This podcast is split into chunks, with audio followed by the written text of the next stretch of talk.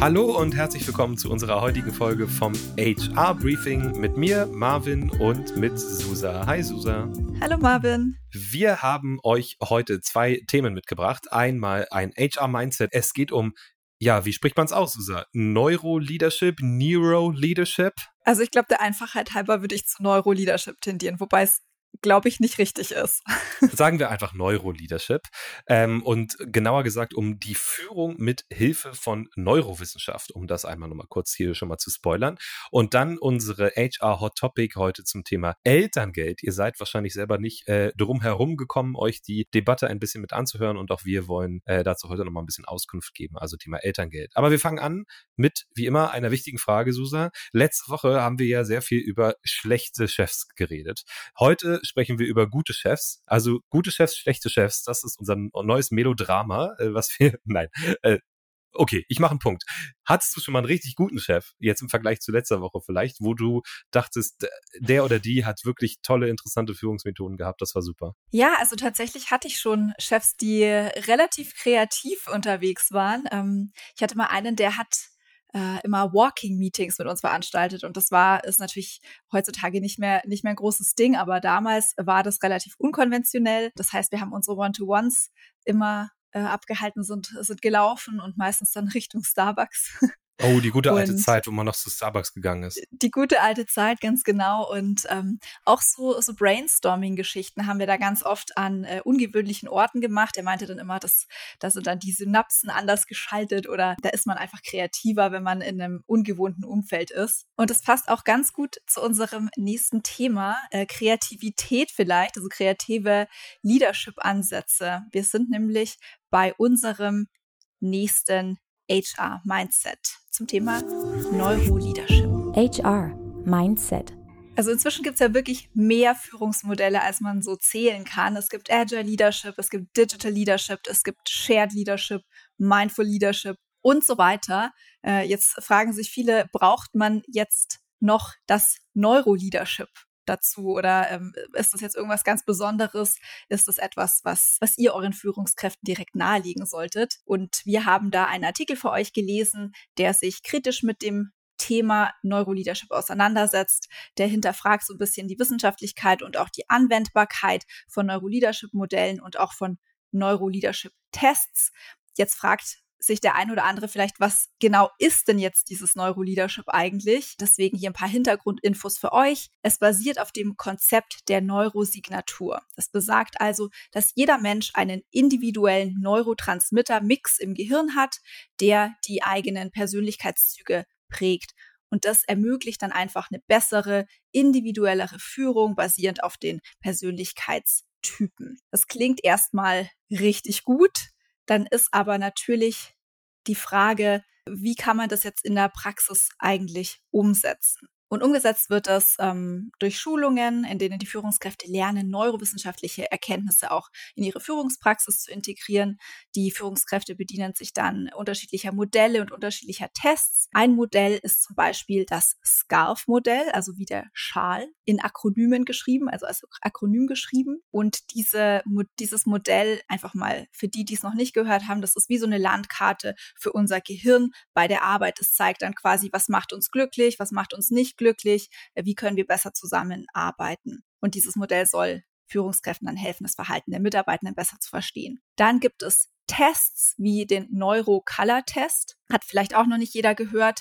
Das ist ein Quiz, also kann man sich vorstellen wie ein Quiz. Das hilft dabei zu verstehen, wie das Gehirn so arbeitet und äh, welche Aufgaben und Umgebungen zum, am besten zu dem individuellen Typen dann auch passen. Da geht es auch darum, dann einfach äh, zu optimieren und ja, den, den Führungskräften eben zu erlauben, auf die unterschiedlichen Persönlichkeitsmerkmale und Verhaltensweisen auch einzugehen. Wir haben euch dazu auch nochmal einen Artikel zum Scarf-Modell äh, mit in die Show Notes gepackt, falls ihr euch das nochmal anschauen möchtet. Wie bei jedem Leadership-Prinzip gibt es natürlich auch an diesem äh, Neuro-Leadership aber auch einige Kritikpunkte. Also prinzipiell sagen der Leute, es ist eigentlich gar nicht wirklich ein neuer Ansatz, sondern es recycelt quasi nur schon bestehende Führungstheorien und übersetzt die eben in neurowissenschaftliche Aspekte oder in eine neurowissenschaftliche Perspektive. Prinzipiell wird auch hinterfragt, wie wissenschaftlich das Ganze aktuell noch ist und ob man das wirklich jetzt ähm, so eins zu eins für bare Münze nehmen kann. Und dann natürlich äh, die, Frage, die ich mir auch sofort gestellt habe, Susa, ich weiß nicht, wie du siehst, die Anwendbarkeit oder die Praxistauglichkeit. Ich stelle mir vor, dass wir alle im Team äh, zusammen erstmal einen Neurotest machen und wir dann analysieren, wie wir gut ne neural quasi zusammenarbeiten müssen. Das ist natürlich dann auch schwierig, eventuell in der Praxis diese Modelle wirklich umzusetzen, würde ich sagen. Auf jeden Fall. Deswegen würde ich sagen, äh, wenn ihr euch jetzt fragt, welche Rolle spielt denn das jetzt eigentlich in der modernen Führung und in der Personalentwicklung, dann müsst ihr das sofort ähm, allen euren Führungskräften da eine Schulung buchen. Äh, würde ich sagen, ja. vielleicht erstmal nochmal, vielleicht erstmal nochmal kurz abwarten. Ich meine, klar, natürlich kann Neuroleadership Führungskräften helfen, auch wirklich menschliches Verhalten und Motivation besser zu verstehen und einfach ähm, zu sagen, okay, welche meiner Mitarbeitenden lassen sich durch welche Umgebung zum Beispiel besonders gut in ihr Potenzial bringen und schauen, ist das wirklich alles so praxistauglich. Ich glaube, prinzipiell kann man sagen, dass Leadership-Modelle prinzipiell einen positiven Einfluss auf die Unternehmenskultur haben können, wenn sie eben gut gemacht sind, gut durchdacht sind, dann vielleicht auch strukturiert, ein gutes Framework bieten, sage ich mal, wie Leadership oder Führung eben interpretiert wird in dem jeweiligen Unternehmen. Also eine Kultur aufzubauen, die auf eben Verständnis, wie du gesagt hast, aber auch auf Wertschätzung basiert. Ob man jetzt dafür Neuro-Leadership braucht oder eine andere Form von Leadership-Modell, das muss man dann, glaube ich, selber entscheiden. Ich würde sagen, viele der Antworten, die man da aktuell bekommen kann, von dem, was ich zumindest gelesen habe, kann man wahrscheinlich auch durch andere Leadership-Modelle auf etwas einfacherem Wege sich auch aneignen und dann vielleicht auch in einem Weg, der ein bisschen mehr über Sprechen äh, noch funktioniert als über diese Abbildung, über Tests. So, jetzt haben wir aber rausgefunden, Susa, dass innerhalb dieses Topics haben wir rausgefunden, dass wir, ich habe das Gefühl, nicht so ganz große Neuro-Leadership-Fans heute geworden sind. generell finde ich schon, dass es immer gut ist, ein besseres Verständnis der einzelnen Persönlichkeitsmerkmale und Verhaltensweisen im Team zu bekommen. Und es kann ja auch Spaß machen, ähm, ja, aber ich denke, es gibt auch schon sehr, sehr viele gute Führungsmodelle, die vielleicht etwas praxisnäher sind. So, zu anderen praxisnahen äh, Gegebenheiten kommen wir jetzt mit unserer HR Hot Topic. HR Hot Topic. Und zwar eine echte Hot Topic dieses Mal. Es geht um die Kürzung des Elterngeldes. Nochmal kurz zusammengefasst, das Familienministerium unter unserer Familienministerin Lisa Paus hat also bestätigt, dass gut verdienende Familien in Deutschland zukünftig keinen Anspruch mehr auf äh, Elterngeld haben sollen. Die Einkommensgrenze für den Bezug von Elterngeld wurde herabgesetzt oder soll herabgesetzt werden von ehemals 300.000 Euro zu versteuerndem Jahreseinkommen für beide Elternteile zusammen wohlgemerkt auf jetzt 150.000 Euro, also halbiert werden soll das Ganze. Wichtig dazu zu wissen ist, dass das zu versteuernde Einkommen nicht mit dem Bruttogehalt gleichgesetzt werden kann. Also da gibt es doch Werbungskosten zum Beispiel, die da äh, abgezogen werden. Das, äh, nochmal kleiner Hinweis, das ist keine steuerliche Beratung. Also auf jeden Fall ähm, kann man davon ausgehen, dass es am Ende so 160, 170.000 Euro Jahreseinkommen für beide beide Elternteile zusammen sein werden, ab denen es dann kein Elterngeld mehr gibt. Das sind ungefähr die oberen zwei bis fünf Prozent der Familien, was das Einkommen angeht, oder anders ausgedrückt, jede 20. bis 50. Familie. Wie gesagt, insgesamt wird das Ganze ungefähr halbiert. Was man sich davon hofft, ist natürlich Einsparungen auf der Ausgabenseite für die Regierung. Also das Familienministerium will dadurch ungefähr 500 Millionen Euro im Jahr einsparen. Und laut Familienministerin sind also knapp 60.000 Familien betroffen, die dann keinen Anspruch mehr auf die Lohnersatzleistung des Elterngeldes oder während der Elternzeit haben. Jetzt fragen sich natürlich viele und äh, wahrscheinlich auch in euren Unternehmen, könnte ich mir zumindest vorstellen, dass es das ein oder andere, den ein oder anderen Haushalt betrifft. Wie beeinflusst das denn ja das Leben, die Familienplanung?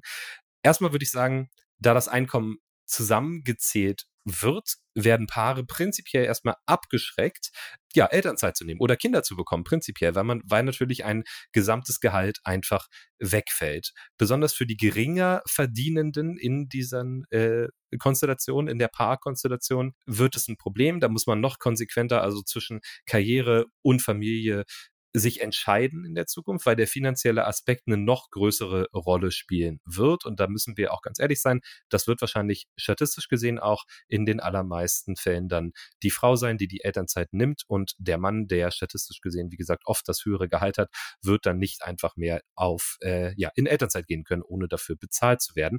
Wenn ihr nochmal was zum Thema Elternzeit erfahren wollt, dann hört gerne nochmal in Folge 5, wo wir auch nochmal über Elternzeit gesprochen haben. Aber was denkst du denn darüber, Susanne? Ja, ich denke auch, äh, gerade hört euch auf jeden Fall die Folge nochmal an. Da haben wir ja wirklich äh, eine Lanze dafür gebrochen, dass Väter mehr Elternzeit nehmen sollten und äh, wie beneficial das wäre. Ja, und äh, da denke ich mir auch, durch den aktuellen Vorschlag könnte, könnte sowas noch weiter in den Hintergrund rücken. Also ich finde es tatsächlich ein bisschen problematisch. Natürlich sind 150.000 Euro eine, eine ganze Menge Geld. Allerdings kenne ich persönlich auch aus meinem eigenen Bekanntenkreis einige Freunde, Freundinnen. Ähm, das sind natürlich dann gerade Leute auch mit einem akademischen Hintergrund, auf die das dann zutreffen würde und die einerseits dann kein El Elterngeld bekommen und andererseits aber dann äh, die Frau jetzt auch nicht direkt wieder in die Arbeit gehen kann, weil einfach das mit den Kita-Plätzen super schwierig ist. Zumindest hier in München, wo, wo ich hier gerade, äh, wo ich wohne auch, höre ich immer wieder meine, meine Freundinnen, meine Freunde klagen, sagen wir es mal so. Und dann frage ich mich natürlich auch, dieses ganze Thema, wenn jetzt zum Beispiel auch Elterngeld wegfällt, was wird das für Auswirkungen haben auf zum Beispiel Fachkräfte, hochverdienende Fachkräfte? Es werden ja oft ja wie Leute in, in Leitungspositionen dann auch aus dem Ausland rekrutiert, hat es dann vielleicht auch negative Auswirkungen auf, auf Deutschland als Standort, wenn die sagen, naja, okay, ähm, aber sollte ich jetzt noch mein Kind kriegen wollen, dann gibt es hier nicht mal irgendwie eine, eine finanzielle Leistung oder so für uns. Und vielleicht könnte das sogar letztlich dazu führen, dass Gutverdiener sich oder zumindest der ein oder andere auch gegen Kinder entscheidet. Ähm, sollte natürlich nicht alleine jetzt an dem finanziellen hängen, sicherlich nicht, äh, aber vielleicht könnte das ein, ein Zünglein an der, an der Waage sein. Was meinst du dazu, Marvin? Ja, äh, erstmal deine Punkte absolut valide. Ich weiß nicht, ob es im Ausland da jetzt irgendwo noch sehr viel äh, weitreichendere Regelungen gibt zum, zum Elterngeld, muss ich ganz ehrlich sagen. Bin ich international nicht gut informiert. Aber wenn wir mal auf Deutschland gucken, ich, es gibt so zwei Sachen, die ich nicht verstehe daran. Die erste Frage ist, warum macht man einen harten Cut bei 150.000 Euro und lässt das nicht ausfaden? Oder ich habe es sogar für dich äh, übersetzt, Susa, oder progressiv abnehmen mit der Zeit, sondern macht eben diesen harten Schnitt bei 150.000 Euro. Das ergibt für mich relativ wenig Sinn und wirkt ein bisschen willkürlich, ehrlich gesagt, weil, und darum kommen wir jetzt zu Punkt B, man ja das zu versteuernde Einkommen nimmt, was ja nicht wirklich eine Aussage darüber gibt, wie wohlhabend eine Familie ist oder wie viel Wohlstand diese Familie hat. Also um ein Beispiel zu geben, ich habe zum Beispiel Freunde, die eine sehr, sehr große Menge Geld geerbt haben, die wohnen jetzt im Haus und es geht denen sehr, sehr gut. Die würden weiterhin Elterngeld bekommen, weil sie unter diesen 150.000 Euro sind ein anderes Pärchen beispielsweise, was gerade so darüber ist, aber all das nicht hat und eine vielleicht sehr teure Wohnung hat in der Münchner Innenstadt beispielsweise oder muss ja nicht mal Innenstadt sein, bei euch in München kann ja auch irgendwo am Stadtrand sein, eine Wohnung, Wohnung in München hat für 2000 Euro oder so oder 2500 Euro, ähm, kriegen kein Elterngeld mehr, obwohl sie, würde ich jetzt mal sagen, nicht wohlhabender sind als äh, Familie A beispielsweise. Also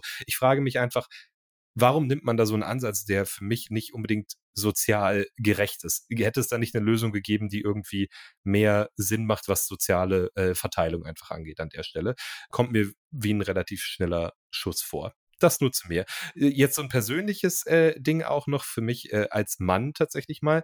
Es ist natürlich dann auch so, dass oft dann Väter in äh, Beziehungen, die oder in, in Paaren, sage ich mal, wo der Mann der Besserverdienende ist, äh, es dann dazu führen wird, dass die Väter keine Elternzeit mehr nehmen können. Und ich glaube, das ist auch heutzutage für viele Väter einfach kein schöner Gedanke, dass sie wissen, ich hatte eigentlich geplant mit der Elternzeit, dass ich auch vielleicht ein paar Monate mit meinen Kindern verbringen kann oder mit meinem Kind. Das kann ich jetzt eben nicht mehr tun, weil dann würde im Zweifel, es klingt jetzt vielleicht bescheuert bei 150.000 Euro, aber dann würde das vielleicht nicht mehr klappen mit äh, parallel, wir hätten vielleicht doch gerne irgendwie eine Eigentumswohnung oder die haben wir vielleicht schon gekauft, weil das kommt ja jetzt alles auch relativ spontan ähm, on top.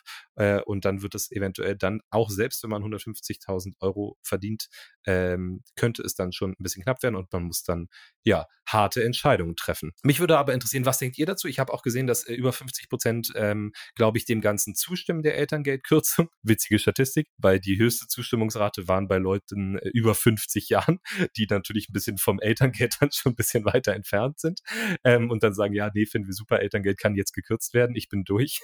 ähm, nee, das war jetzt ein bisschen drastisch. Aber ihr wisst, wie ich das meine. Ähm, da muss man mal gucken, von denen, die es tatsächlich betreffen würde, glaube ich, ist es, ist es ein bisschen weniger als die Hälfte. Aber wie äh, denkt ihr darüber, vielleicht auch aus eurer Sicht, wenn ihr uns das dazu schreiben wollt, dann ja, gerne an unsere E-Mail-Adresse, die ihr hoffentlich schon auswendig könnt. Aber falls nicht, es ist hr-briefing at personio.de. Also schreibt uns total gerne, was, was ihr dazu denkt, äh, was ihr davon haltet. Auch zum Thema Neuroleadership natürlich. Äh, ist das jetzt ein Prinzip, was ihr auf jeden Fall einführen oder testen werdet? Und schaut natürlich ganz gerne in die Show Notes. Wir verlinken euch alle Studien, alle Artikel, alles, was wir gelesen haben, nochmal, damit ihr das auch wirklich nachschmökern könnt, wenn ihr euch dann noch ein bisschen genauer informieren wollt. Und dann würde ich sagen, wir verabschieden uns. Wir hoffen, ihr konntet was mitnehmen und auch, dass wir uns nächste Woche wieder hören in alter Frische.